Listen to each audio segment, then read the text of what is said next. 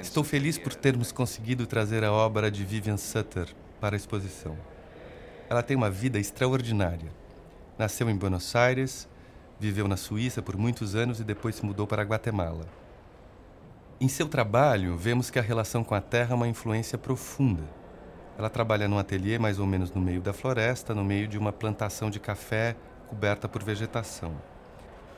Lá ela faz pinturas que beiram abstrato, imagens quase modernistas. Ao mesmo tempo, é como se fossem paisagens muito densas. Acho que isso tem a ver com a espiritualidade da paisagem. Em vez de representar as folhas e plantas propriamente ditas, ela tenta expressar o que a paisagem pode significar para o ser humano.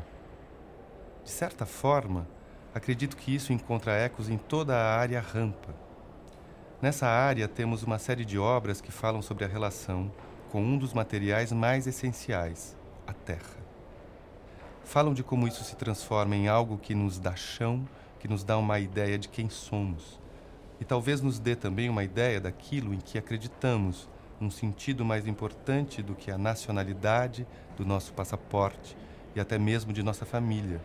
É algo fundamental, mas ao mesmo tempo muito difícil de expressar.